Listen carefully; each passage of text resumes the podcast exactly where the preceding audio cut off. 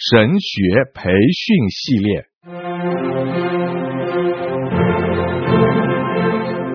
甘霖媒体资讯制作，世经讲道学，张子华牧师主讲。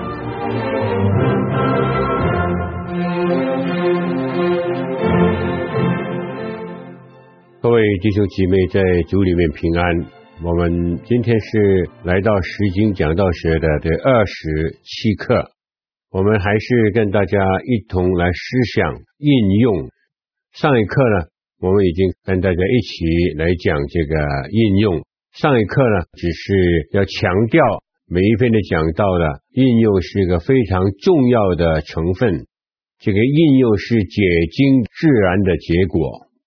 而且呢，我们也提过，我们每次做这个应用的时候呢，我们是希望听众能够去回应你这个应用。上一课我们更加跟大家提到，这个应用有自然的应用和非自然的应用。现在呢，我们就来到这个应用第二方面，啊，应用呢就是有三个非常重要的成分。第一呢，我们在讲道学里面呢。讲到适当的应用啊，适当的应用就是要把圣经的真理放入我们的生命里面去，是个人化的。如果我们的应用呢，只是在理智层上面与现实脱节的话呢，我们这个应用呢，就不能够说是一个适当的应用。比如说，我们讲圣灵的时候。不能只讲圣灵的属性、工作与真理的关系等等，我们要讲到圣灵怎么样在我们的生命里面来做工。比如说，圣灵怎么来教导我们，圣灵怎么来安慰我们，圣灵怎么样来去引导我们，圣灵要怎么来责备我们。所以，当我们讲圣灵的时候呢，我们必须注重到圣灵和我们每一位弟兄姐妹。在日常生活里面的关系，这样的话呢，我们就不会在理智的层或是形学层面上来讲这个应用，是在生命的实质上来讲这个应用。这个呢，我们就称它为适当的应用。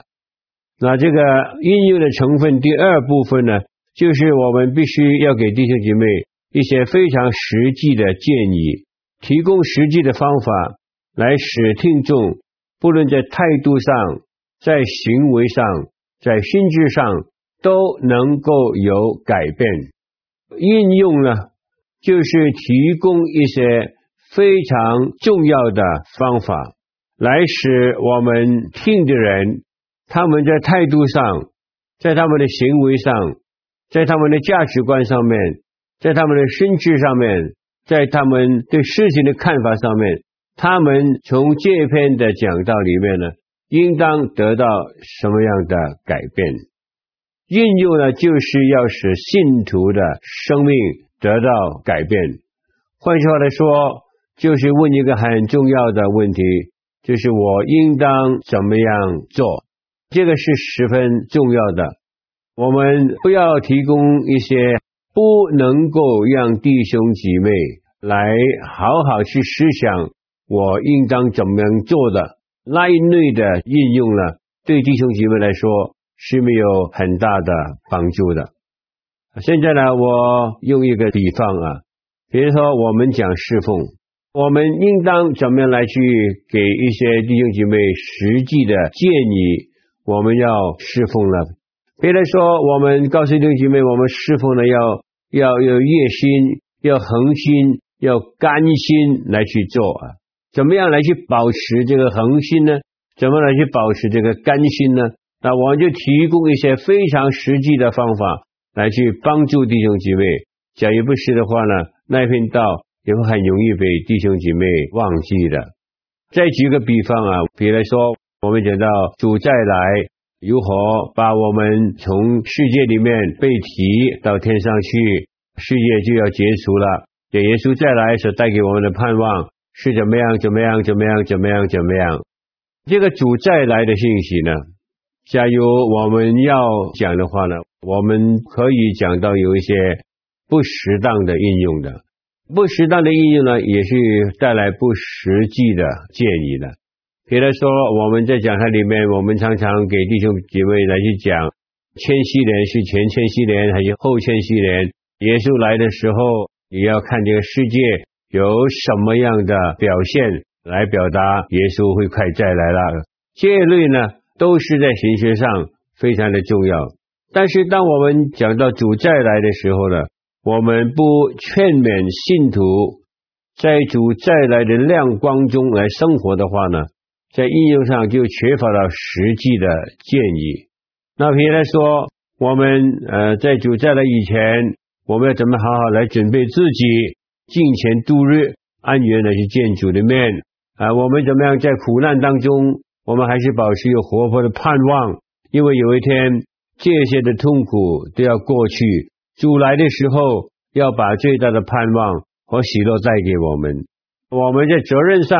因为主再来了，我们不但是好好的准备我们自己，我们不但呢要保持在苦难中，在困难当中有活泼的盼望，而且呢，我们更愿意为主做一件很积极的事情，就是我们怎么样去带领那些没有信主的人来信主。这一些都是实际的建议，就是提供一些从应用出来的方法，去帮助弟兄姐妹思想。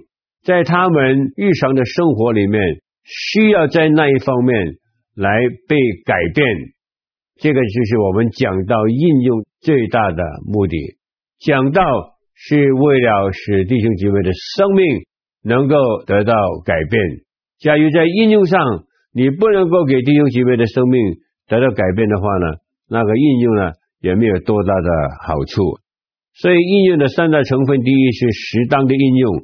第二呢，实际的建议；第三方面呢，我们需要说服的能力，这个呢是很重要的，就是我们需要把这个感情带出来，使人在这个情感上来相信圣经，来产生具有这个真实生命的果效的热诚。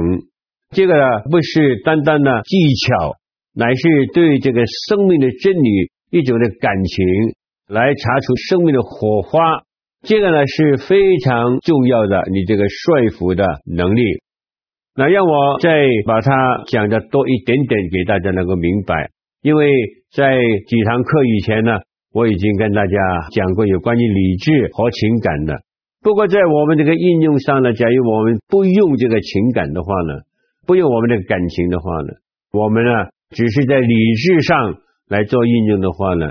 弟兄姐妹在生命里面就没有感觉到有种热诚和我所听到的真理发生一个关系。我现在来到耶稣基督的面前，呃，我是给上帝的话语打动我的心，我流泪，我看到我的亏欠，我看到我离开上帝的要求这个标准太远，所以我在上帝的面前俯伏，我要哀求他来改变我。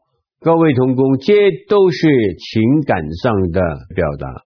我们做这个应用的工作，我们一定要达到这个很重要的目的，就是怎么样投进弟兄姐妹的情怀里面去，让他们用他们生活在情感上接受主的话语。这个是一个热诚，是一个产生真正生命的果效的热诚。是在生命中对真理产生感情，让上帝的话语如同火来焚烧我们的生命。我们很多时候在基要派讲道的时候呢，我们往往缺乏这一方面。我们以为从学术上来解经解得好，我们有应用，我们的多半就会缺少情感。假如我们不注重解经，只是把圣经里面用情感把它带出来，这个呢？可能大家都会听过这一方面的道理，但是呢，我非常相信一件事情，非常相信一件事情。当我们每一个传道人，我们忠于解释圣经，从圣经里面我们能够得到自然的应用，而且我们讲这个应用的时候，我们是有适当的应用，而且呢，还有实际的建议，再加上我们把这个真理和弟兄姐妹在生命里的感情，把它拉在一起，使弟兄姐妹心里面受感动，也可以流泪，也可以悔改，也可以哀求主，怎么来改变他们的生命。那弟兄姐妹在生命上，他们和上帝的真理能够发生感情啊，这个就是我们应用要达到的一个非常重要的目的。好，我们现在就去讲第三方面，有一些的教义呢是非常困难产生什么直接的应用，在那一些呢，你需要考虑一下。要不要在讲台里面讲这些的教义？因为这些教义在信仰上是非常重要。但是当你对群众来讲这些教义的时候，啊，我们假如处理的不好，很难你会产生一些应用来去摸到他们的生命。我举一两个很重要的比方，比如说，圣经有句话说。假如你是学读圣经的话，你的罪就不能够得到赦免。那我们听过好多这方面的解经，很多这方面的解释。假如你对你的弟兄姐妹讲这一节的经文，他们是基督徒，假如他们相信得救是永远的事情，是一次得救永远得救。那当我们讲，哎，上帝有一些罪是不能够赦免的吗？那为什么在这里是讲到有一种的罪，他不能够去赦免？啊，你要开始解经，解经呢就是讲到什么是学读圣灵，这些呢并不是说完全没有可能讲，但是呢你会发现到你讲的时候呢，当你讲到应用方面呢，的确是有困难的，很困难有适当的应用，很困难能够产生一些实际的建议。也非常的困难，让弟兄姐妹在生命上和界限的经文能够发生这个情感。再举个比方，这个是上帝自主的权柄，我要恩待谁就恩待谁，言下之意就是说，我不恩待他，我就不恩待他，我有一个绝对的权柄。好了，我们在这讲台讲，其实呢。我们做传道人呢，我们非常明白这个教义的重要。假如上帝没有这个制止的权柄的话呢，他也就不是上帝。但是当我们讲这些的道理的时候呢，本来呢有很多很直接的应用也可以做，但是呢，我们要顾虑到有一些弟兄姐妹，特别是在这个灵性生命上，还是在挣扎当中。当他听到这些的道理的时候，他会怀疑到上帝的公平。怀疑到我们这位的上帝是怎么样一位的上帝？他完全决定一个人得救不得救，他完全有自由的权来去决定一个人是否在他的计划当中能够蒙恩。这样的一些教义，一个最困难的地方呢，就是你怎么能去产生一个适当的应用？你怎么这些教义里面来给弟兄姐妹有一些很实际的建议？来去改变他们的行为，改变他们的思想，而且最困难的，你怎么样能够说服他们，让他们在生命上和这些非常困难明白的教义，在情感上发生关系？假如没有办法在情感上发生关系的话呢？各位同工，这篇道我是盼望不要在讲台讲，那可能你就会问。这么多困难的教育不能够在讲台讲的时候，那我们怎么办？我们还需要教导弟兄姐妹，一点都不错。我们在教会的生活里面，除了这个讲台，我们还有很多的机会，我们会做教导的工作。比如说啊，我开个主日学班，这个主日学班就是圣经难题的解答。我解释，上帝要恩待谁就恩待谁，他要怜悯谁就怜悯谁。假如这样的上帝，我们不需要好好的去敬畏他吗？他有绝对的自主的权柄。但是，亲爱的弟兄姐妹，你晓得吗？你是被恩待的族类，上帝已经恩待你，所以你在这个教导里面，你能衷心的感谢上帝。可能你会问，有没有理由来拣选我？上帝可能说没有，我就是爱你。这样的上帝，你不愿意更加的爱他吗？当我们解释清楚了以后，在课堂里面，我也给弟兄姐妹有一些的表达的机会。见了上帝是不是很值得我们去爱他？他无缘无故的恩待我们在座的每一位，难道我们不能够实在的爱他吗？所以呢，在这个难明的一些教义上，我是感觉到教会呢，可以用其他的媒介，可以用其他的方法来去解决这个问题。最好不要在讲台讲。第四方面，我们应用不能够只对一个人讲，我们要对一群人来讲。让我解释啊，我在新训的时候，当我上讲道堂的时候，这个教授第一句话就是说：“这个是讲台，这个不是炮台。”然后来呢，我毕业了以后，因为那个时候我非常年轻，在很多方面都没有经验，看见很多的事情不对劲的时候。我就想要怎么样用这个讲台来去好好教训他们，这样一个的态度呢，就很容易会引起你为了一小群人，甚至为了一个人，你来讲这篇道责备他，这个是个非常有可能的事情。但是呢，这些道啊，各位同工，永远是不会有果效，因为他们知道你是直接对他讲。你是为他预备这篇道，你是在骂他，所以我们在这里呢，要非常小心一件事情，就是我们传道人讲道，我们的对象是我们一群的会众，不是某一部分的人，更加不是一个人。特别是讲应用的时候，我们要牢牢的守住这个很重要的原则。有一些弟兄姐妹。我讲完了道以后呢，他就上来质问我，他说：“啊，牧师，今天这个道你是为我讲的，因为你一直在骂我。”我说：“你怎么知道？”他说：“你所讲的东西都是讲中我，而且你讲的时候，我常注意到你是在看我。”老实说，我实在没有这样。后来我就答复他，我说：“我们教会有几百个弟兄姐妹，请你试想一下。”一个牧师一个星期只能对会众讲一次的道，我会浪费其他会众这么多的时间，只是单单对你讲一篇道吗？所以，当我们讲应用的时候，我们千万千万要记住，我们不是对一个人讲，乃是对我们整个会众一群人来讲。好，我们来到第五啊。就讲到使用应用的动机，使用应用的动机，这个呢也是很重要。当我们用这个应用的时候，我们有什么的动机呢？第一方面，我们一定心里面要充满爱。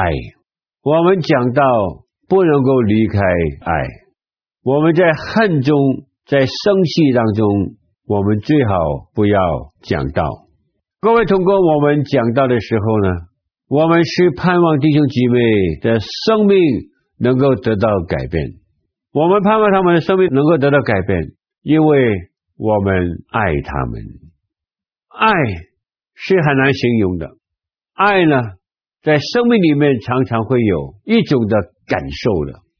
我们站在这个讲台里面，我们是否用爱来讲这一篇的道，让弟兄姐妹能够好好的在这篇道里面看到传道人如何的关心他，如何的爱他。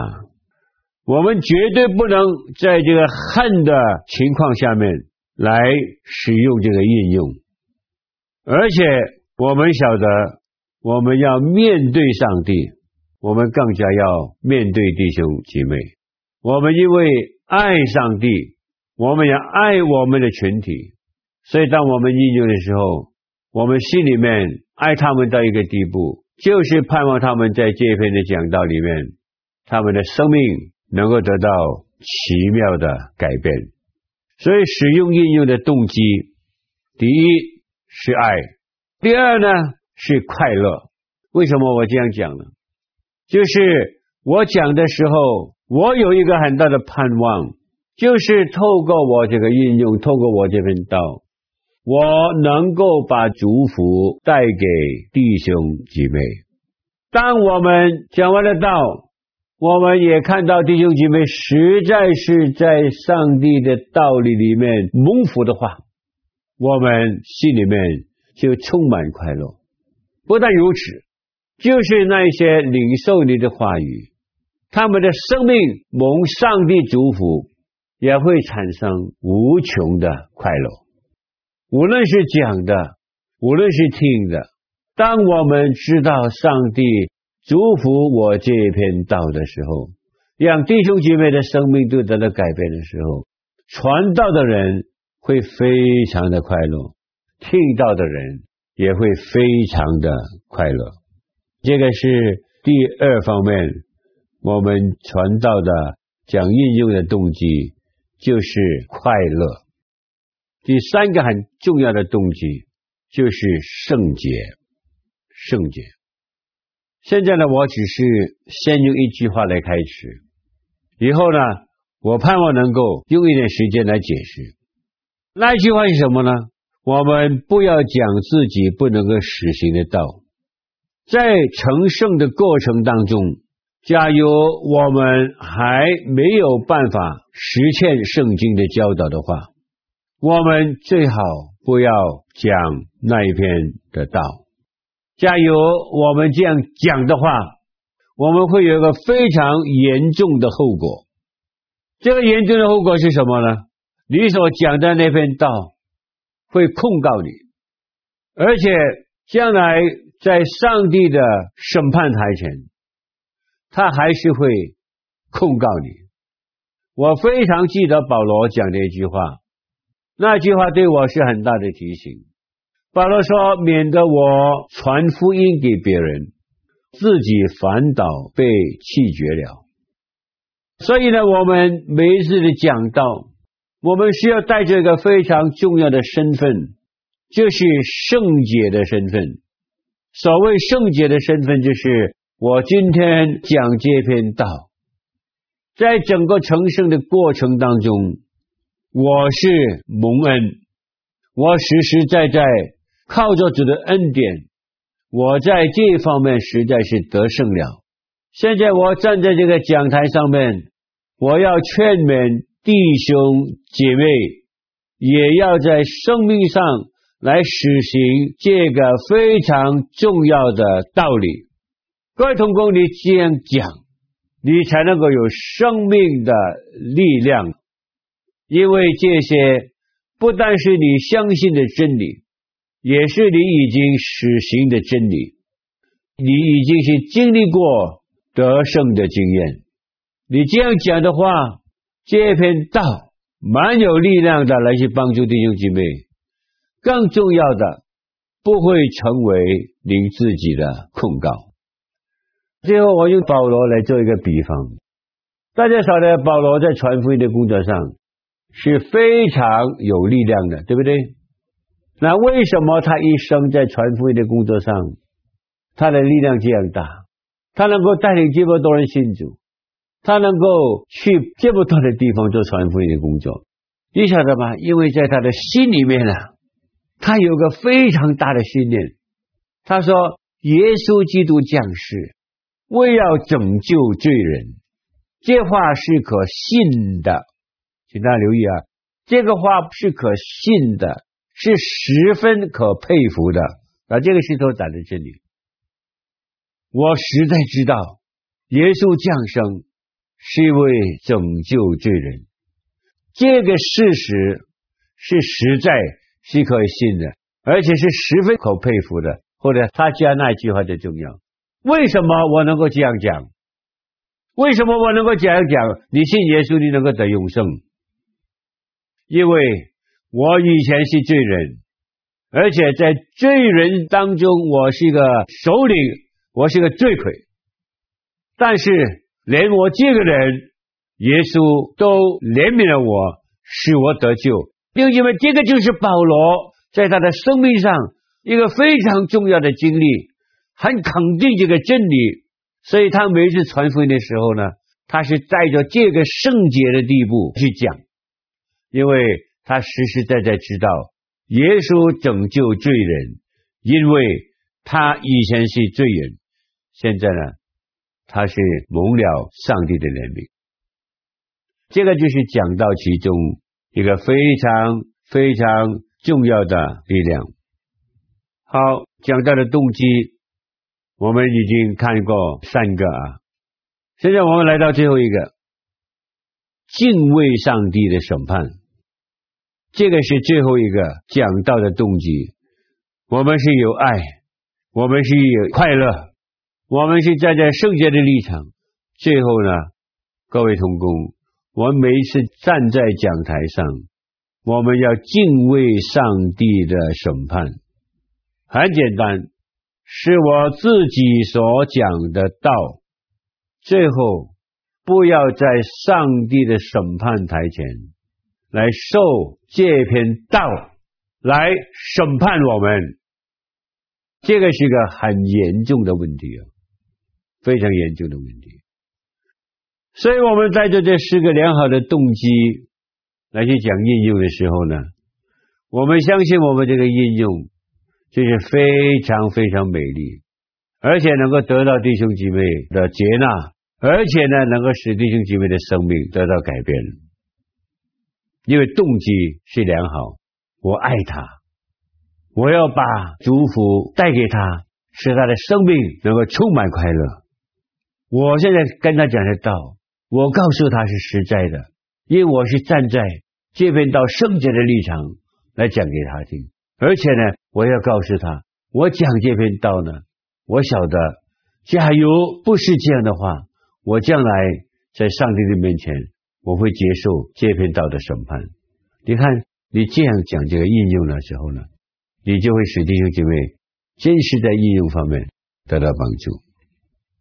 现在最后来到第六，那我们要注意啊，我们讲到这个应用是解经自然的一个结果，有的时候呢是实在自然的，不能够再自然。